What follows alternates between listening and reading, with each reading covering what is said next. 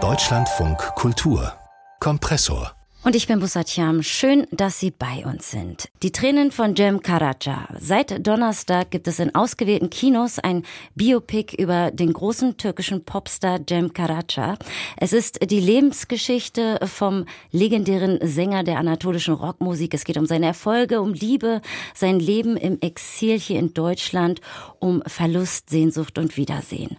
Und über diesen Film und natürlich auch seine sozialkritischen und politischen Texte, ja einfach über sein Övre spreche ich jetzt mit Filmwissenschaftlerin Nesle Kileji-Stevanovic. Herzlich willkommen hier bei uns im Kompressor. Danke.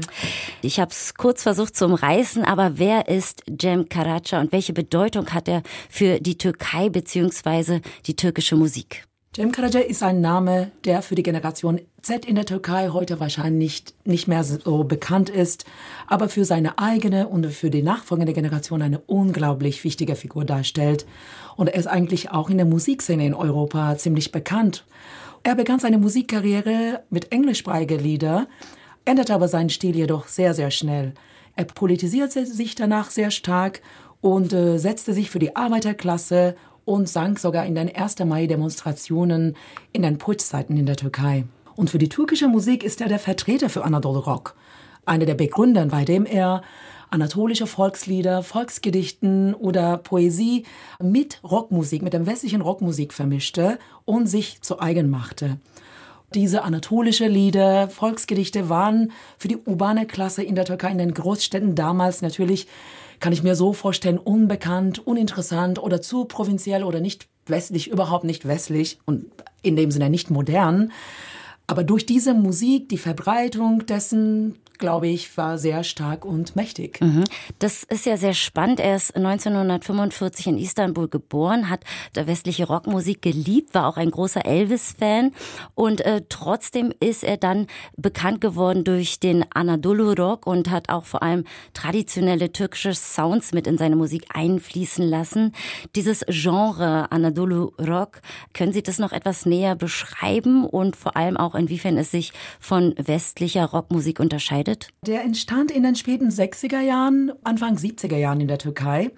Und äh, dieses Genre kombinierte traditionelle türkische Volksmusik mit Gedichte, mit Rockmusik, insbesondere mit den Einflüssen aus dem Psychedelic Rock und Hard Rock Music. Westliche ähm, elektrische Gitarren, Bass und Schlagzeuge, auf der anderen Seite Saz, also diese mhm. Seiteninstrument, traditionelle, und Darbuka zum Beispiel. Diese Texte behandelten auch häufig politische und soziale Ungleichheiten. Ich finde, dass es auch ähm, eine große Rolle gespielt hat in der Weiterentwicklung von äh, Popmusik und Rockmusik in der Türkei. Und natürlich ist auch so ein Sinnbild für die, für die hybride Identität der, ähm, der Türkischen, des Türkischen. Die andere Genres in der Türkei, wie zum Beispiel Arabesk oder wie diese türkische Popmusik, ist genauso ähm, Produkte von einer Verschmelzung und von einer Hybridität an sich. Dann lassen Sie uns ein bisschen mehr über seine Texte sprechen. Wie ist er denn zu dieser politischen Protestfigur geworden? Mhm. Das ist eigentlich interessant, weil so ein Kind eines Theaterpaares in Istanbul geboren, Einzelkind, hat sehr viel Elvis Presley gesungen. Aber dann ging er zum Militärdienst, was damals, aber auch wie heute obligatorisch für die Türkei ist. Wenn man aus Großstädten kommt, geht man ähm, im tiefen Osten oder in Mittelanatolien. Und er hat da Soldaten gehört, wie sie mit den Sars äh, diese Volksgedichte ge gesungen haben und hat sich davon sehr stark faszinieren lassen. Fasziniert auf seinem Rückkehr war er sicher, dass er die Stimme seines Landes und diese Menschen sein wollte und hat dann drastisch seinen Stil geändert und auf, hat angefangen auf Türkisch zu singen und nicht mehr auf Englisch hat sich dann für die Arbeiterklasse eingesetzt und mit denen solidarisiert, zu der Zeit befand sich die Türkei zwischen Militärputschen, zwei, drei Militärputschen und versuchte so eine Demokratie zu ne, üben, so viel es geht. Und natürlich ist es nicht so unerwartet, in so einem politischen Klima ähm, unpolitisch zu bleiben. Ähm, welche Bedeutung hat dieser Film für die Türkei heute, auch mit Blick eventuell auf die junge Generation? Seine radikale politische Haltung ist nicht so präsent. Es ist sehr vorsichtig da dennoch finde ich das bemerkenswert, dass es heute in der Türkei so eine Persönlichkeit in dem Film zur Gegenwart geholt wird. Es ist wichtig für die heutige Generation, das nochmal so anzuschauen und sagen, okay, so ist die Reflexion mit der Geschichte. Hm. Und genau. Weil Sie gesagt haben, genau, es ist ja auch insofern interessant, als dass es eine türkische Produktion ist. Das heißt, auch die MacherInnen mussten teilweise, wie Sie eben sagten, vorsichtig deshalb äh, mit äh, radikal linken Positionen umgehen. Aber wie wird denn insgesamt die Geschichte ab den 1960er Jahren in der Türkei in diesem Film dargestellt? Ja, man sieht da, also in einem Hintergrund immer wieder sehr viel Polizei, diese, na, nicht nur diese Militärdienst, in der er gegangen ist, sondern auch sehr viel Soldaten, sehr viele Hausuntersuchungen sieht man, sehr viel Anschläge in den Konzerten sieht man, Angst sieht man, Exil, Sehnsucht. Also man spürt schon diese, diese beunruhigende Atmosphäre zwischen zwei Militärputschen in der Türkei. Der einmal der mit 80er und einmal Ende 60er und 70er.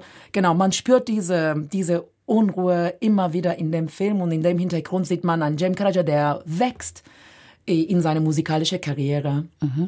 Wir sprachen auch darüber, dass er ins Exil musste. Er hat eine Weile in Deutschland gelebt. Wie ordnet der Film denn diese Zeit ein? Also vielleicht auch noch mal, warum musste er überhaupt ins Exil? Der war vorgeworfen, die Regierung zu hetzen. Deshalb musste er kurz vor dem Militärputsch 80er, kurz davor musste er nach Deutschland gehen. Und in Köln hat er gelebt im Exil äh, mehrere Jahre. Und das aber war noch nicht Ende seiner Karriere. Der hat ähm, hier sehr viel musikalisch weitergearbeitet, hat erstmal so Platten rausgebracht, die auf Türkisch war, aber dann was ich ganz interessant fand, fand, in den 84 hat er deutsche Platten rausgebracht. Der hat eine Gruppe hier gegründet, die Kanaken hieß die Gruppe. Hier mal ein Ausschnitt. Türkisch Mann, wir brauchen dich. Komm ins Wirtschaftswunderland, Arbeit wartet dort auf dich.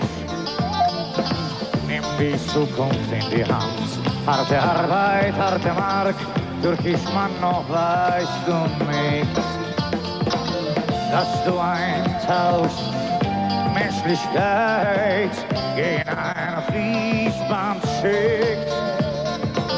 Er glaubt so fest daran, hm, so fest daran,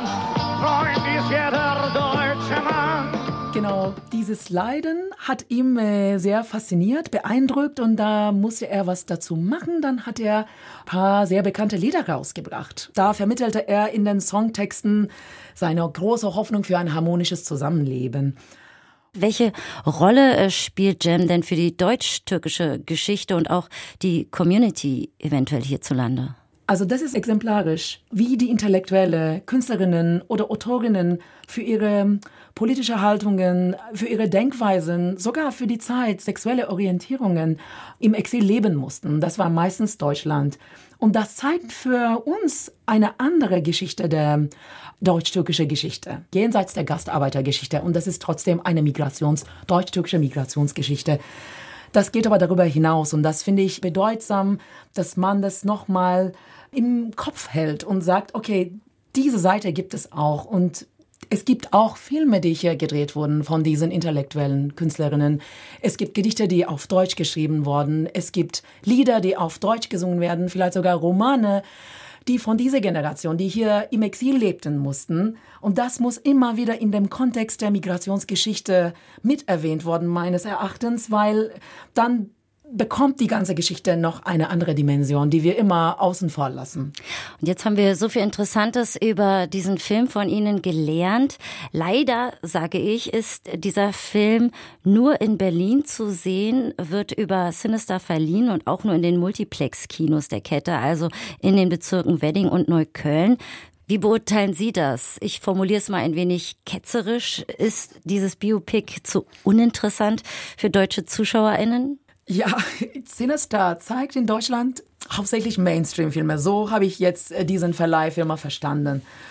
Und diese Filme sind aus der Türkei und die geben sich nicht mal Mühe, teilweise den Titel der Filme zu übersetzen. Sie geben Untertitel, deutsche Untertitel, schön, aber die übersetzen nicht mal den Titel. Wie soll sich ein deutschsprachiger Zuschauer, sage ich mal, adressiert fühlen?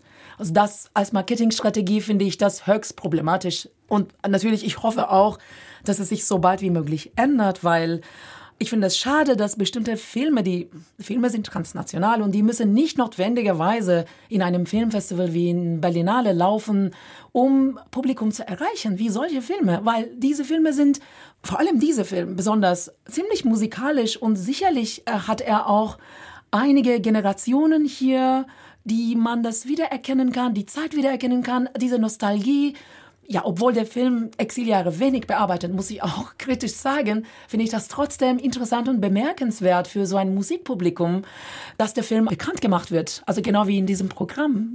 Also, wer Zeit hat, wer Interesse hat, nach diesem Gespräch, denke ich, geht es dem einen oder anderen auf jeden Fall so.